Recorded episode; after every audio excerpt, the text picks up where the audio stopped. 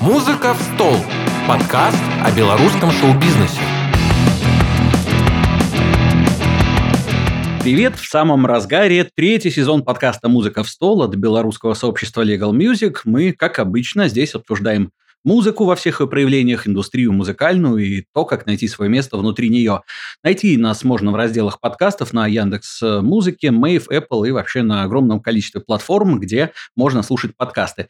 Спасибо, что нас слушаете, что подписываетесь, мы растем, и это все благодаря вам, развиваемся, продолжаем делать для вас интересные, я надеюсь, выпуски и приглашать не менее интересных гостей. Можно присоединяться к нашему сообществу в Инстаграме и Телеграме, чтобы не пропустить интересные новости, встречи с хорошими людьми. Меня зовут Егор Квартальный, я журналист и музыкант, и мы приступаем. Сегодня будем усиленно погружаться в мир ломаных ритмов и разговоров о них, бешеных темпов и так далее. А все потому, что у нас в гостях, как его рекомендует интернет, не больше, не меньше гуру драм бейса, не э, э, драм бейса, нейрофанка, диджей, продюсер, менеджер, э, владелец э, лейблов, заводов, газет, пароходов, SEO нескольких IT-стартапов Евгений Бесман, более известный широкой публике как диджей Бес. Евгений, привет. Всем привет. Рад знакомству. Спасибо, что пригласили. А уж мы-то как рады. Значит, смотри, давай начнем, как вот а, в нашем подкасте бывает обычно, с такой небольшой словесной визитки. Нас все-таки слушают люди, которые интересуются совсем разной музыкой, интересуются ей разное количество времени, поэтому для кого-то ты легенда, для кого-то ты человек новый.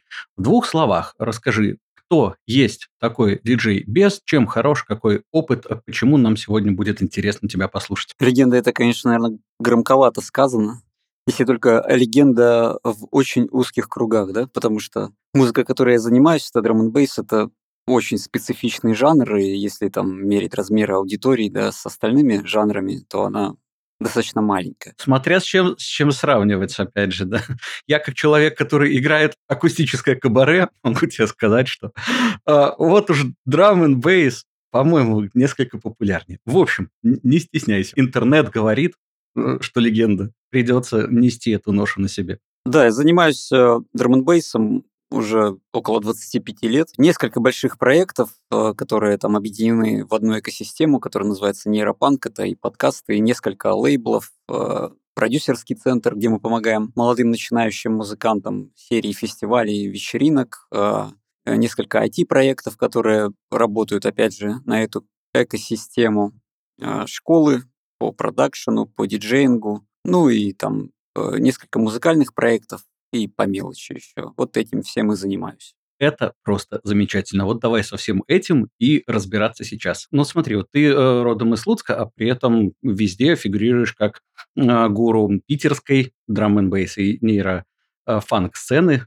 Как так получилось, что вот из э, небольшого районного центра в Беларуси перебрался и завоевал э, имя другом месте. Слушай, ну классическая история. Я родился, да, и вырос в Беларуси 15 лет. Я там э, прожил, учился, рос, воспитывался там, а потом э, развал Союза и э, отец военный. Соответственно, там было расформирование частей, и друг отца, его там командир со своим подразделением перемещался в Россию, и, соответственно, он тоже поехал за ним сюда. А так я попал сюда, здесь заканчивал 11 класс.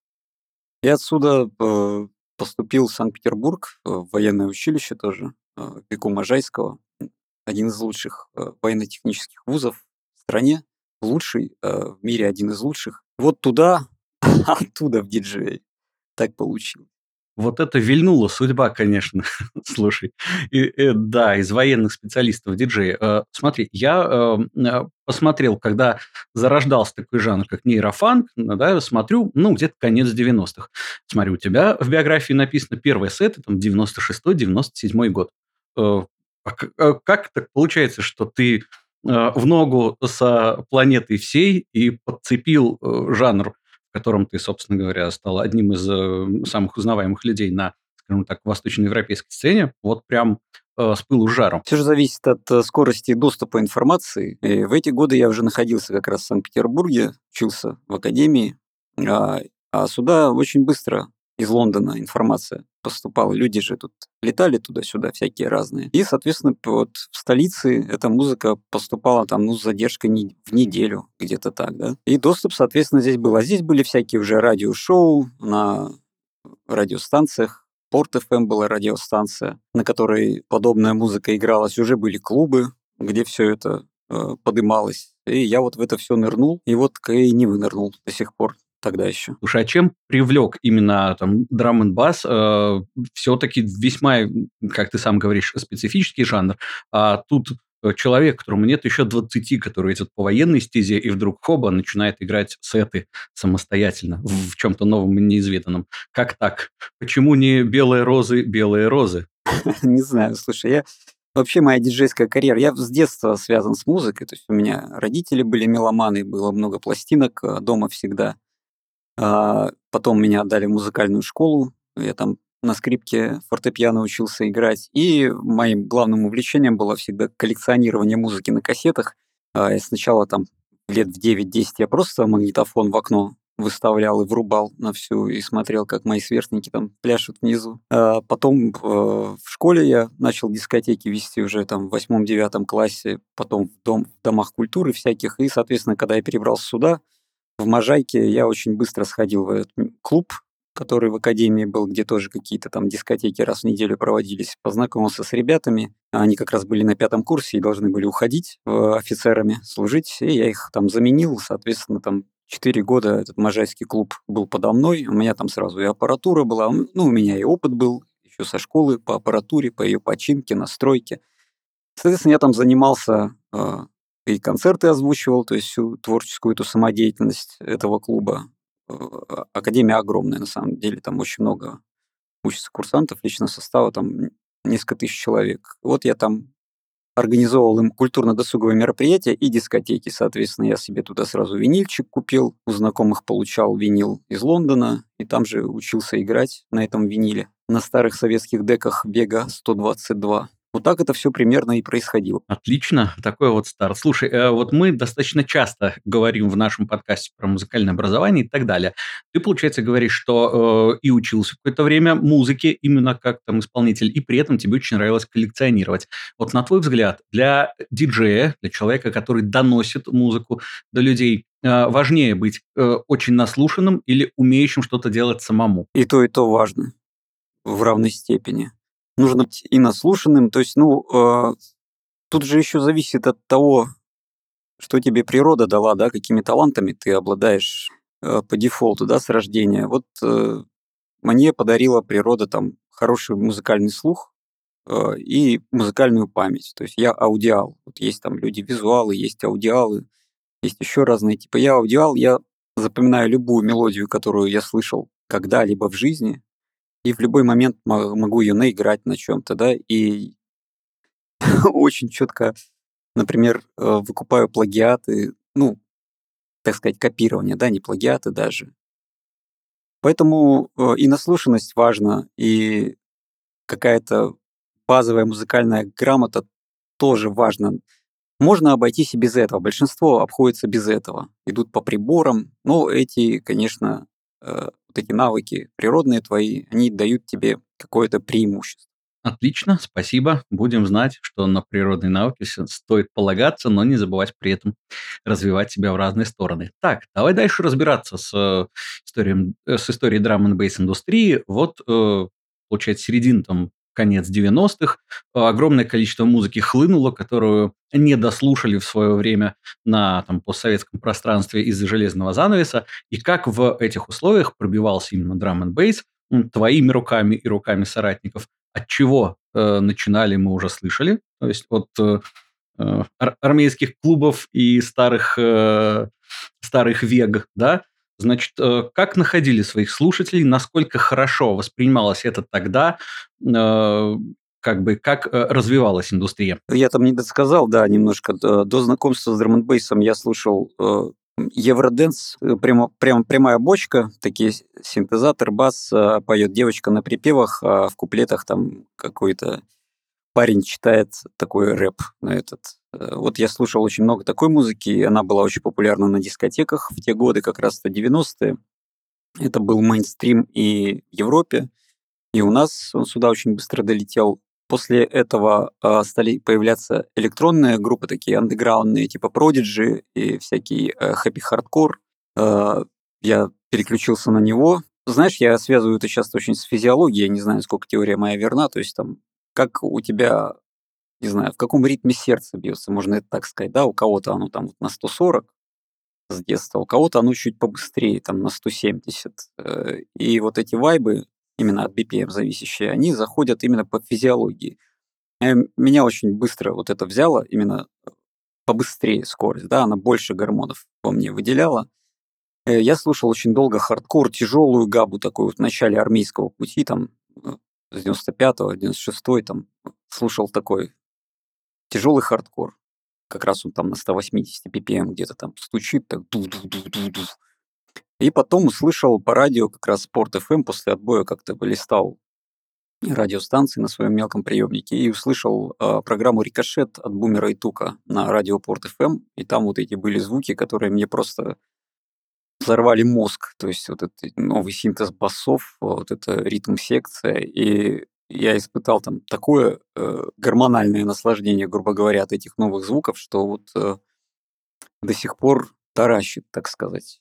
Максимальный ключ э, к себе, к своей физиологии. Я вообще расшифровываю музыку как ключ каждому человеку. То есть музыка это что? Это набор волноформ на разной частоте, растянутые по времени.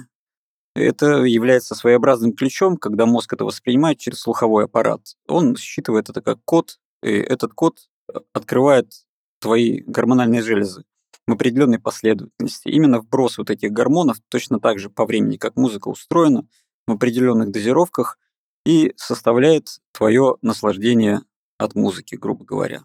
И у каждого этот ключ-код свой.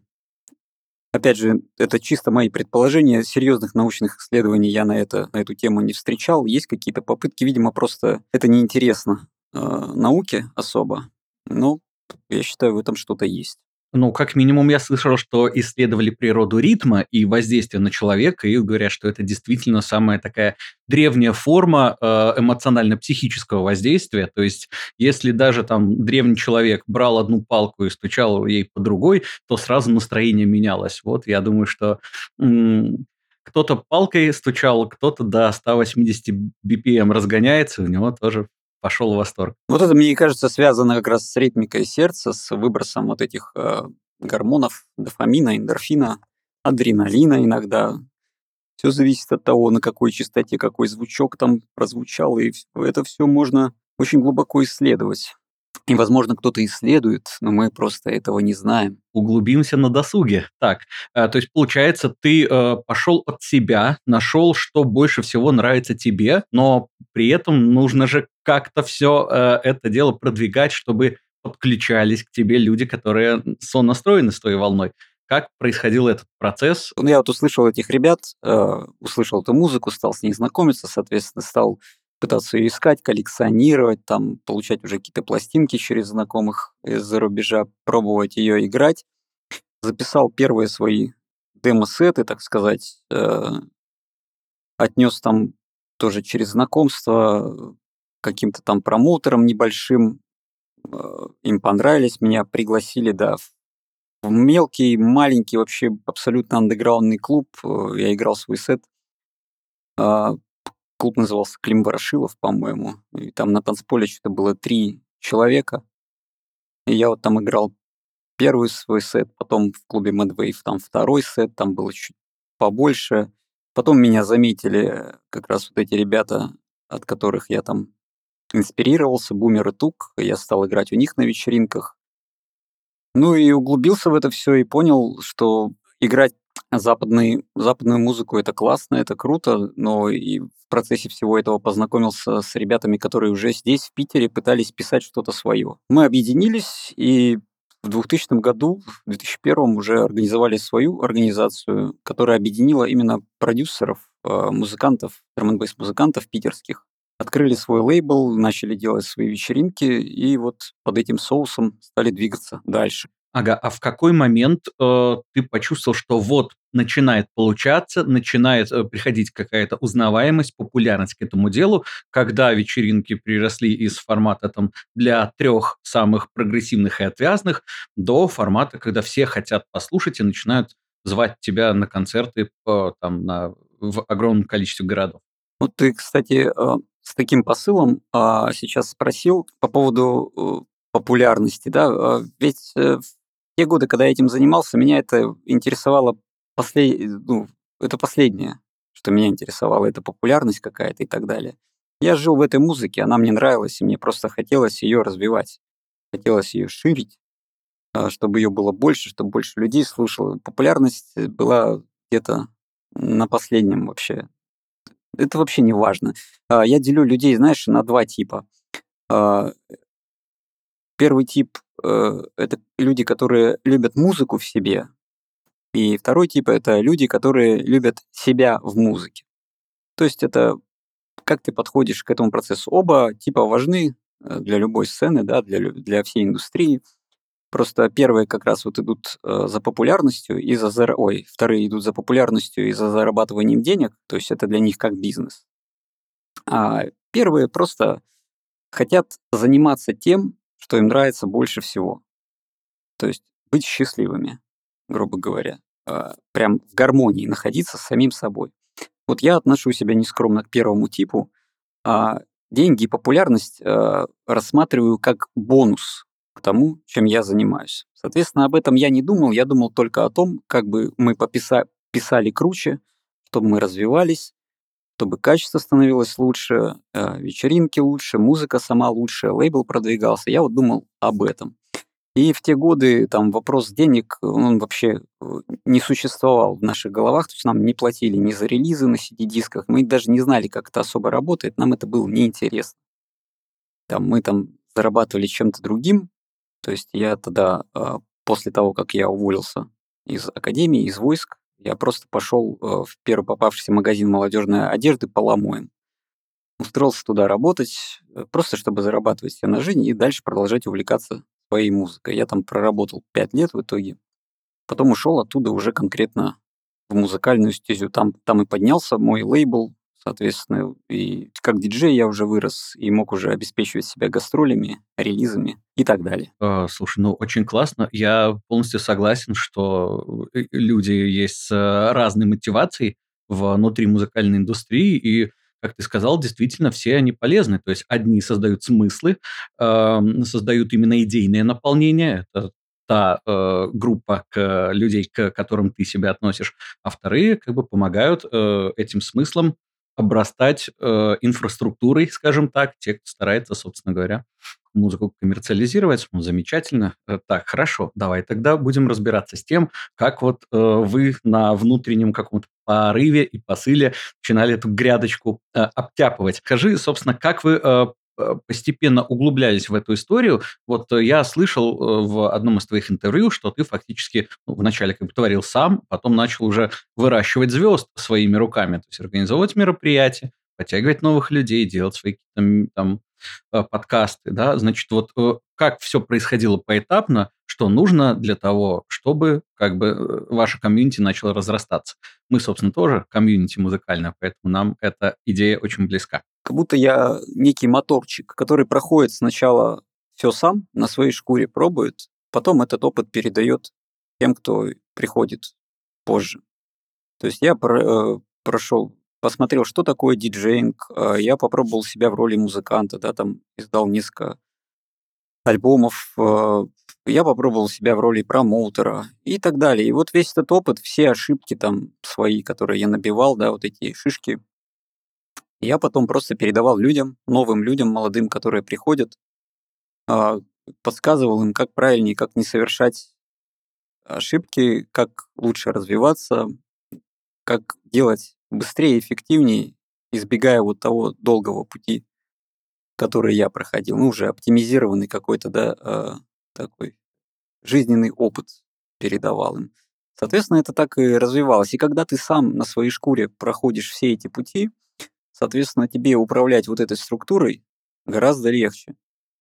Ну, я думаю, в любой индустрии так. Если там начальник прошел все становление там от нуля, да, от чернорабочего до своего поста начальника, и побывал на всех должностях, попробовал все, все, все, все, все сам, то он и управлять этой структурой будет эффективно. Соответственно, вот э, так и получилось.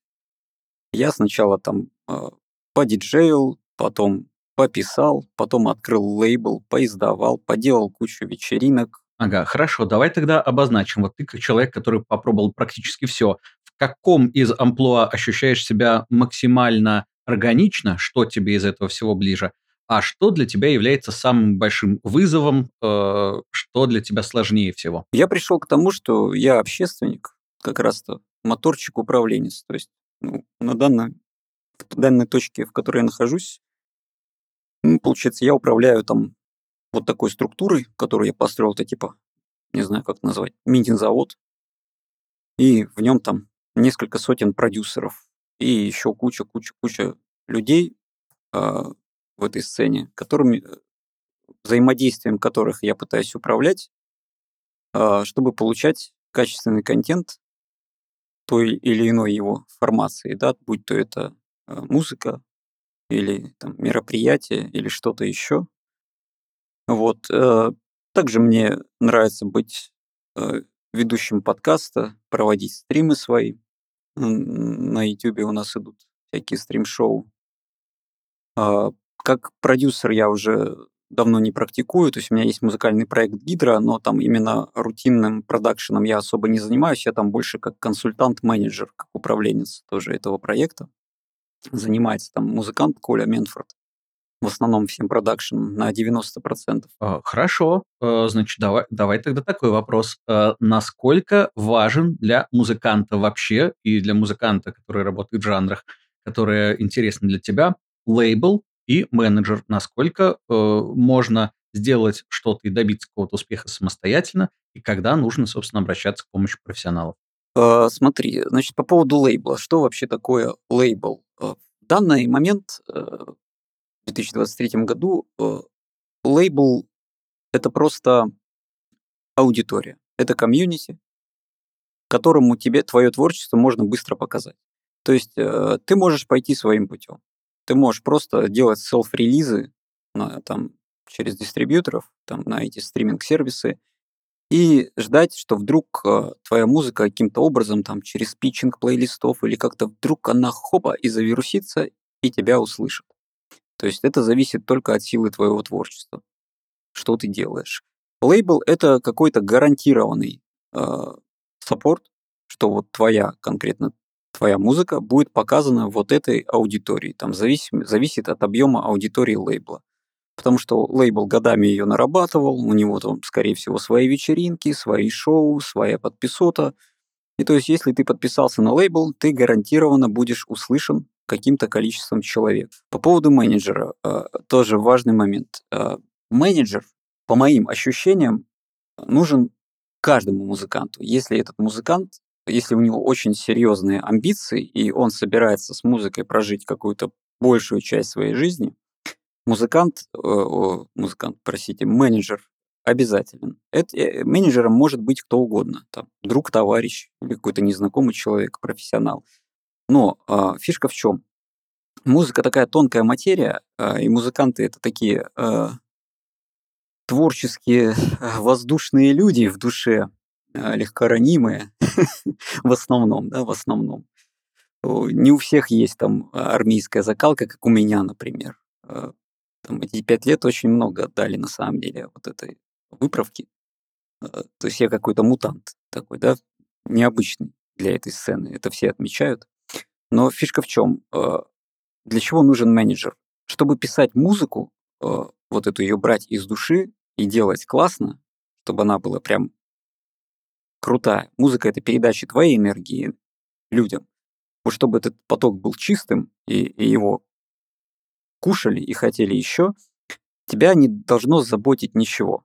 То есть ты должен просто заниматься э, своей музыкой. То есть должен быть сосредоточен в этом, сфокусирован, просто вот находиться в этом трансе, искать музыку в себе, реализовать ее и отдавать менеджеру. А он должен заниматься всей рутиной, то есть он должен снимать с тебя рутину. Это вот продвижение, ведение соцсетей, вот это там когда начнутся гастроли, там все эти билеты, э, перелеты, трансферы, гостиницы, потому что на всем, во всех этих нюансах есть куча деморализирующих моментов, которые очень сильно э, музыканту, как сказать, эгрегор его тушат.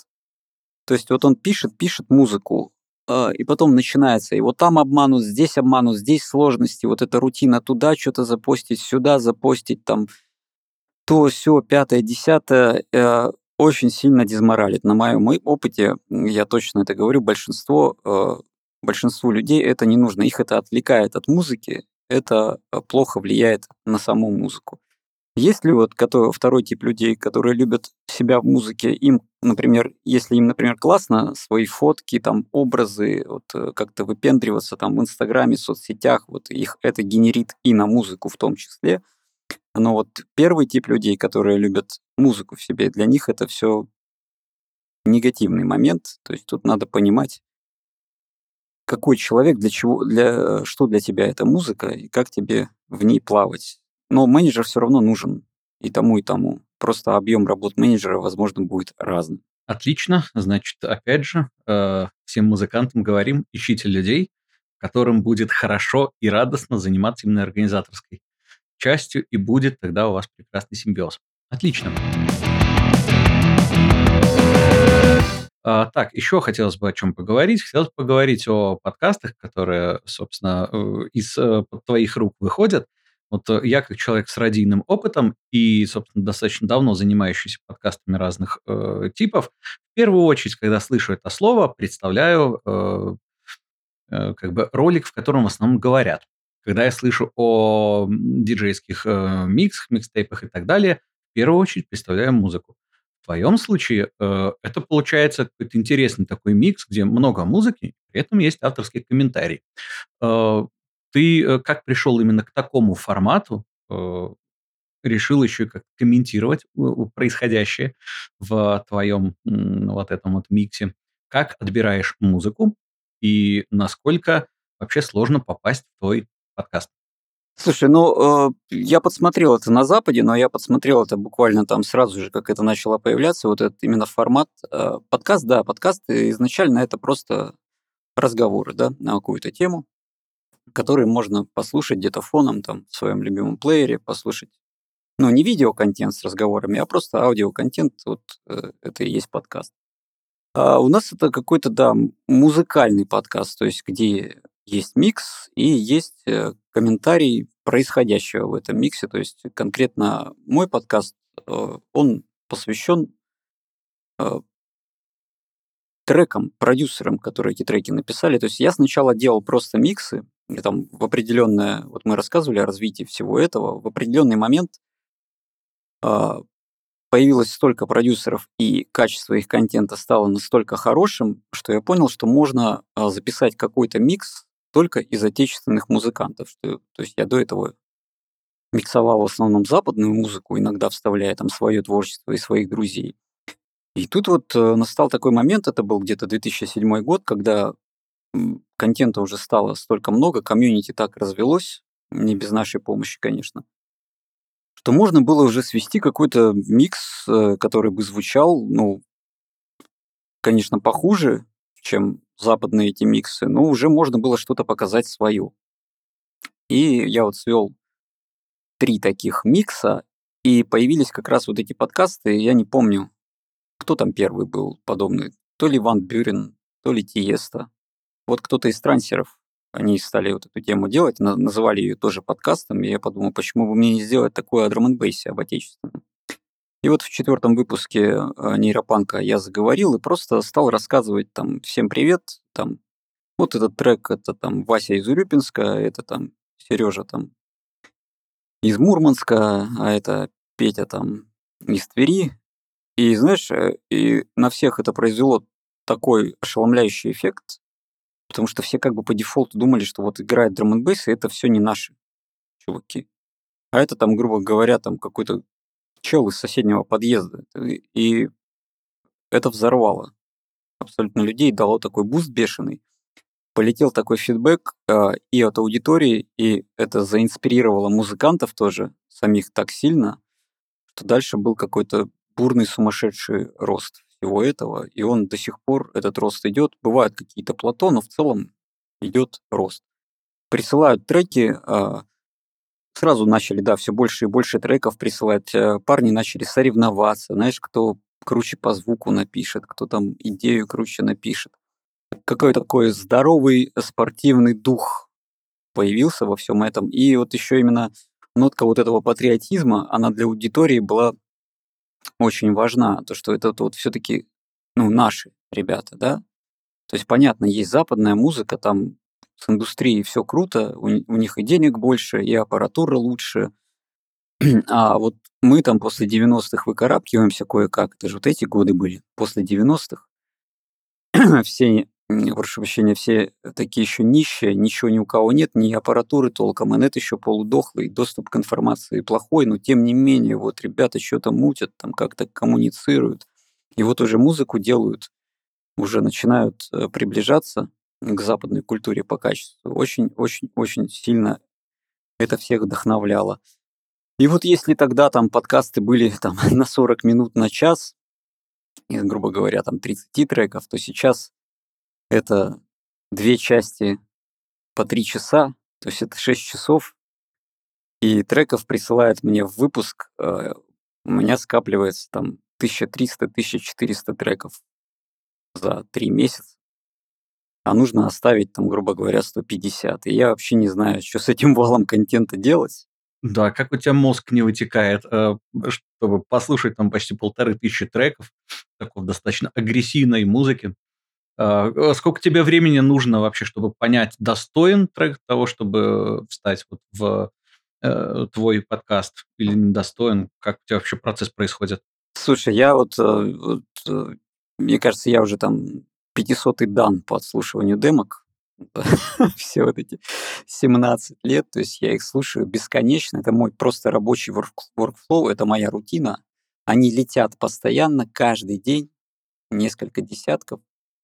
Вот мы сейчас разговариваем, и вот это, там вот бегут на счетчике каунт на каунтере, там личик бегут э, цифры, это летят треки. Послушать, ну, я настолько натренировался, то есть треки, у них же структура примерно одинаковая. Мне достаточно там трех-четырех щелчков, чтобы понять, нужно ли мне его слушать еще дольше. Если дольше, я послушаю чуть подольше. Если совсем хорошо, я могу послушать весь. Например, но это достаточно быстро сейчас уже происходит. То есть мне уже, там, я уже преисполнился, к реке сходил 20 раз в отслушивании демок. Э, я быстро это делаю, да. Ну и я еще, знаешь, раньше я делал как, я слушал, а потом качал. Потом я перестал это делать, я просто пылесосю все, все входящее, что мне летит. И потом э, перед подкастом, там за месяц-полтора, я начинаю это слушать и сортировать, фильтровать. В несколько проходов я это делаю. Это несколько папок. Сначала там вот так, там 1400, там 600 упало, потом 300 упало, и потом 150 осталось. Да, масштабы, конечно, впечатляют. Не бережете вы себя, батенька. Спасибо. да, спасибо за такую титаническую работу. Зато слушатели могут быть э, уверены, что отобрано самое лучшее. Ну, оно, знаешь, какое самое лучшее, Егор? Оно, это все-таки подкаст, это же такая частная инициатива. Оно, оно базируется все-таки на моем музыкальном вкусе. То есть поэтому происходит э, часто всякие комменты, что ну, кому-то и не нравится, да, то, что происходит.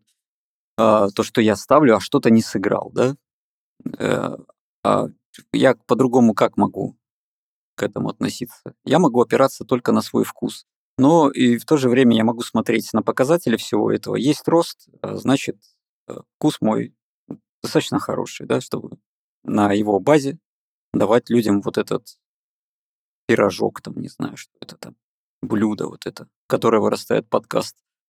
Для того же и существуют музыкальные эксперты специалисты, для того, чтобы другие люди приходили и, э, доверяя их вкусу, могли почерпнуть что-то свое. Учитывая, сколько времени ты в индустрии и учитывая, э, собственно, показатели, э, которые, как ты говоришь, растут, можем не сомневаться, что твоему вкусу очень большое количество людей доверяет. По крайней мере, ты э, взял на себя функцию отслушивания, а тем, кому не нравится, можно сказать, ребята, послушайте эти полторы тысячи треков и сделайте вывод для себя самостоятельно. Вот.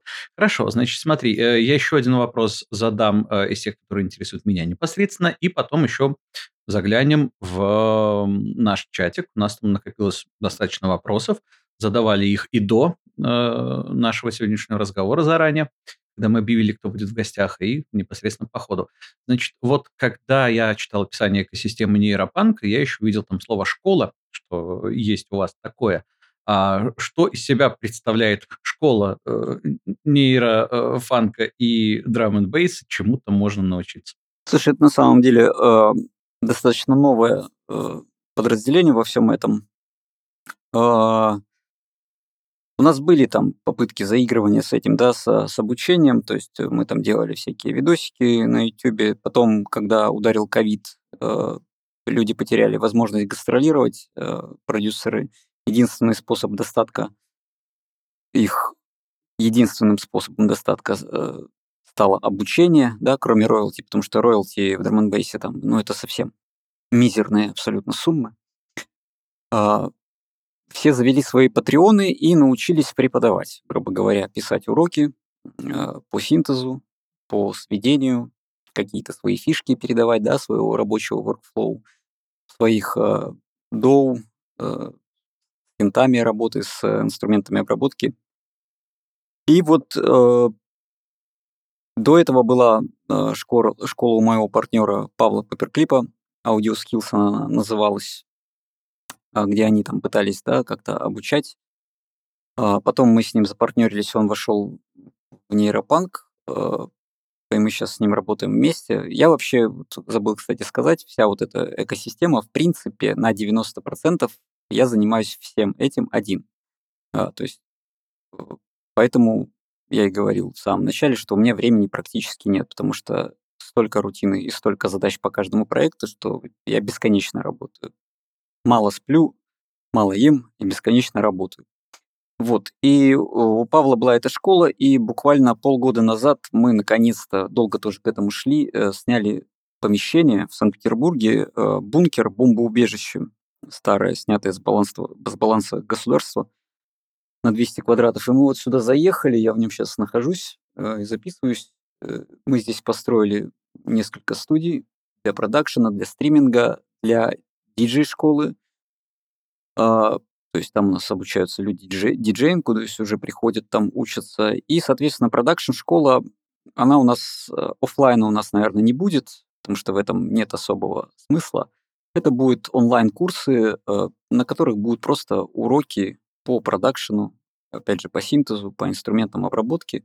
То есть у нас будет несколько преподавателей, э, вот звезды нейропанк подкаста, так сказать, которые будут свой опыт передавать молодому поколению, чтобы это молодое поколение штурмовало этот же подкаст. Вот а так это все и будет работать. Чисто онлайн.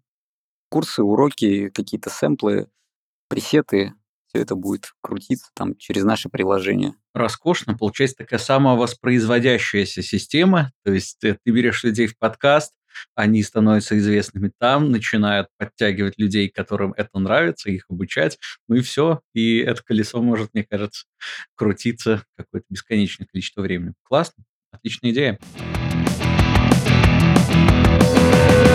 Так, э, давай будем погружаться в недра нашего чатика. Там достаточно вопросов.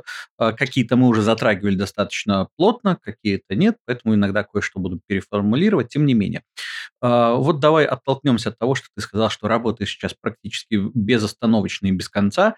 А вот Илья интересуется, чего больше, что тебя больше мотивирует? Счастье того, что ты делаешь любимое дело, или внутренний достигатор? Ощущение того, что вот ты чего-то добрался в этом деле. Мотивирует, конечно, первое. То есть, ну, я вообще, понятие счастья для меня, это когда человек находится на своем месте. Мне кажется, другого счастья быть в жизни-то и, и не может. Там все остальное это какие-то а, бонусы и составляющие, да, чего-то большего. А, но вот знать, кто ты есть, и делать то, что должен, то, что тебя инспарит, то, что, ну, это бесконечная, бесконечная инспирация самого себя, да, быть на своем месте. И мы же видим вокруг э, просто огромное количество людей, наверное, большинство людей, которые находятся не на своих местах, которые работают э, просто ради того, чтобы работать. И они, в принципе, наверное, даже и не ищут себя. И это печально. Но вот найти себя и быть там, где ты должен, это великое счастье. Поэтому, да, конечно, это первое, что меня вдохновляет и возбуждает там двигаться дальше и работать еще сильнее. Я получаю от этого эмоцию, энергию. Есть вот э, есть любимая работа и любимая семья. Две основные составляющие, которые быть, должны быть у каждого человека. Отлично, спасибо. А, следующий вопрос, который с одной стороны звучит просто, а с другой стороны поди ответь. Вопрос от а, Олега. Как ты оцениваешь нынешнее состояние нейросцены в наших краях? Давай разделим на две части, собственно, что происходит в российском конкретно драм н и второе, знаешь ли ты что-нибудь вообще о том, что происходит в этом жанре в Беларуси? Встречаются ли ребята из Беларуси в твоем подкасте? Вот Олег спросил, э, я немного ранее ответил. 1400 треков э, за три месяца. Как сам считаешь? Хорошо все с, с нейрофанком или не очень? Мне кажется, хорошо. С мероприятиями все тоже более-менее хорошо. То есть ивенты был какой-то спад, вот в середине нулевых гремели ивенты по всей стране, потом был какой-то спад, а, не буду говорить, с чем это связано. Сейчас опять все на подъеме. А, везде появляются снова новые промо-группы драм а, Вот у нас весной, например, тур будет, там 8 городов уже, по-моему, по России. Возможно, и Минск даже будет, куда едет фестиваль, э, куда ребята с подкаста едут. В общем, все хорошо. Что касаемо Беларуси, у меня постоянно в подкастах э, ребята из Беларуси, у вас там достаточно много продюсеров, кто пишет нейрофанк, даже не нейрофанк, нейрофанк уже давно никто не пишет, это уже весь современный драм н это какой-то кросс-жанр, просто смесь всего и всего, там на 174 BPM, определенные ритм-секции, да, которые определяют драм н Вот это вот оно. И там басики, синтики. А порядка, я думаю, в Беларуси там около 15-20 дрон-бейс музыкантов, которые э, с той или иной частотой снабжают меня отличным контентом. Э, некоторые из них релизятся у меня на лейбле. Все хорошо с нейрофанком Беларуси для э, размеров страны. Все отлично. В России побольше, да. Отлично, спасибо. Будем знать, э, будем вслушиваться еще внимательнее в то, что играет у тебя. Значит, э, еще вопрос от Ильи. Вот из всех тех сотен и тысяч треков, которые тебе приходят, ты говоришь, что иногда очень хочется какие-то дослушать э, до конца, послушать целиком. А вот часто ли такие исполнители встречаются? Насколько много таких треков? Редко. Э, учитывая мою, э, как сказать, наслушанность, да, меня очень тяжело удивить. Просто, ну, я столько прослушал драм н а кроме драм н еще всякой музыки. Вот драм н я слушаю очень много по работе, а вне работы я там просто радио какое-то или там, знаешь, Яндекс Волну. Там старый хип-хопчик, эмбиент, какая-то попса там трендовая. Плюс у меня есть детки, они там слушают. Я за этим всем внимательно слежу, чтобы примерно быть в контексте всего этого, да, что сейчас за тренды. Слушаю очень много музыки. Соответственно, наслушанность очень большая, удивить очень тяжело, но тем не менее треки такие встречаются. Когда опа, Ничего себе. И хочется дослушать до конца. Но это достаточно редко происходит, да, прям, прям редко. Хорошо. Значит, несколько вопросов таких более технических от Сержа. Значит, э, сейчас на многих популярных сервисах, в частности на YouTube, отключена монетизация для России. Какая площадка сейчас наиболее эффективна для лейбла Neuropunk Records с точки зрения привлечения трафика и монетизации? А дело в том, что монетизация YouTube, она вообще тут никакой роли не играет. У нас никогда не было монетизации с YouTube, и ее не может быть для таких проектов, как мы, потому что основной контент, который залит на YouTube, это диджейские миксы, и э, их монетизировать в свою сторону нельзя, потому что каждый трек в этом миксе, права на этот трек принадлежат определенному лейблу или правообладателю. YouTube это сам все автоматически детектит еще на моменте аплода этого стрима или этого микса. И вот я уже рассказывал, если ты включишь э, какой-нибудь Neuropunk подкаст на YouTube, и у тебя э, не будет куплен премиум YouTube или не, не будет стоять adblocker, ты просто увидишь на полоске прогресса, вот сколько есть, есть там 80 треков в миксе, вот ты увидишь 70 желтых штришков, это места, в которых будет показываться реклама. Вот, потому что это отдельный трек, и его YouTube будет монетизировать. Он на каждый трек тебе покажет рекламу. Люди, которые не понимают, как это работает, в комментах постоянно обвиняют меня в, меркан... в меркантильности, что я тут напихал рекламы на каждый трек и грибу бабки лопатой. Очень смешно. Ну, что мне поделать? Мне этим людям никак это не объяснить. Пусть думают, что я жадный. На самом деле у нас монетизация на канале полностью отключена уже очень давно, потому что авторского контента там практически нет. Это все заимствованные треки. А по поводу привлечения трафика именно в движуху YouTube очень хорош, да. Там собирается комьюнити, они смотрят стримы, и, да, и дальше мы их редиректим в свое приложение. У нас есть свое приложение для App Store, Google Play. Мы туда их отправляем, и дальше как-то там монетизируем наши затраты. Насколько я понимаю, ну, это продолжая, опять же, обращаться к вопросам Сержа, который спрашивает также про аудиостриминговые сервисы, ну, там залить э, микс с чужими песнями, права на которые принадлежат не вам, тоже не получится, я так понимаю, да? Тоже не совсем ваша история. Ну, загрузить, загрузить его можно, но монетизировать ты в свою сторону его не можешь. На YouTube вообще все очень просто. Кстати, ты монетизировать можешь только свой личный контент. То есть то, что создано тобой. Твой трек, который больше нигде там не зарегистрирован. Там твой текст или твой видеоконтент. Любые совпадения он найдет и будет отчислять рекламу в сторону правообладателя. Отлично, спасибо. Думаю, Серж услышал то, что хотел услышать.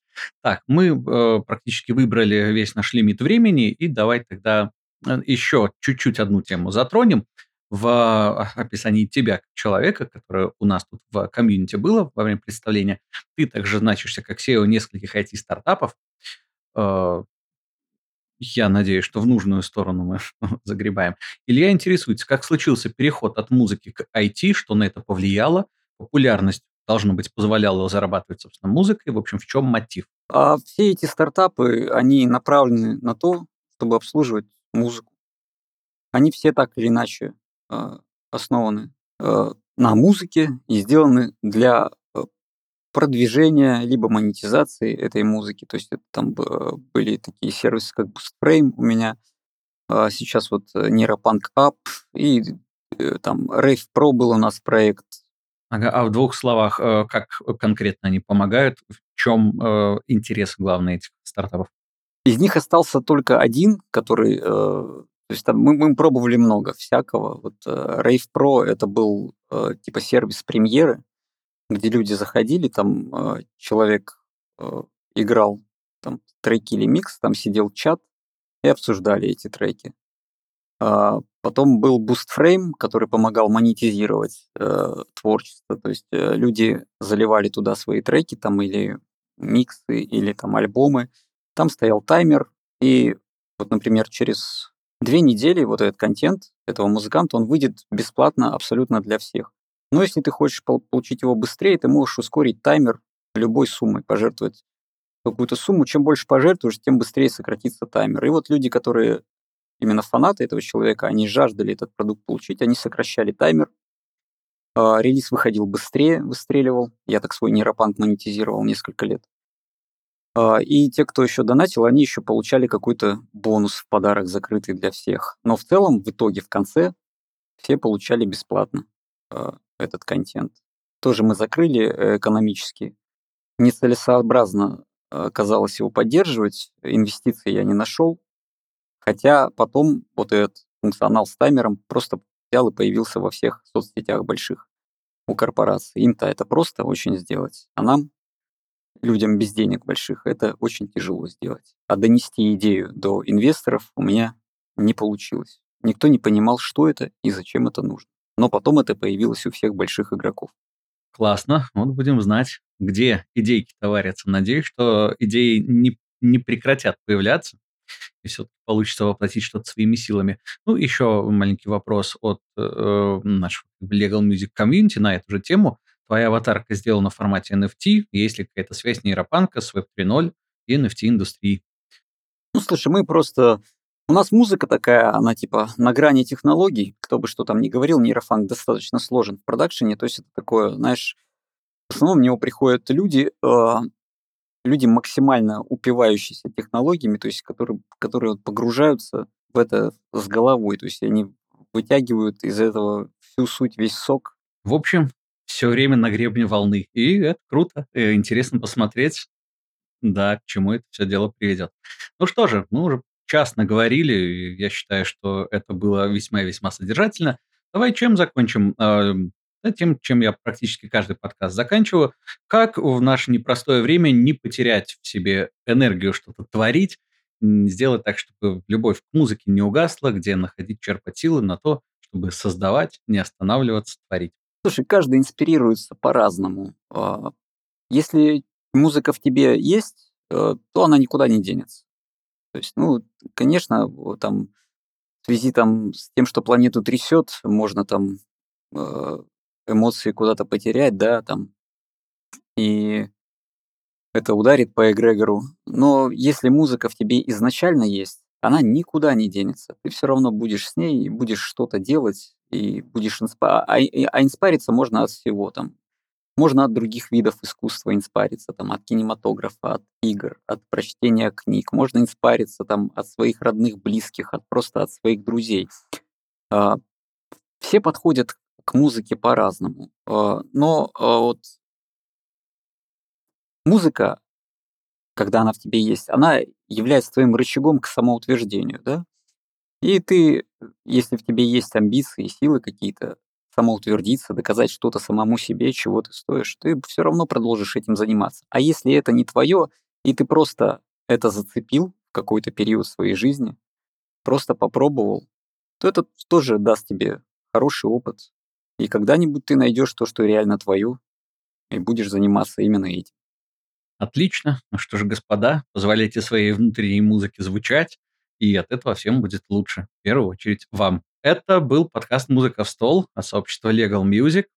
С нами сегодня был Евгений Бесман, который э, всеобъемлюще рассказал нам про то, как зарождался на территории России драм н бейс и закинул несколько классных мыслей, и, надеюсь, слышимся не в последний раз. Присоединяйтесь к нам на всех платформах, где есть подкасты, слушайте нас, и не забывайте слушать свою внутреннюю музыку и доносить ее до людей. Всем спасибо.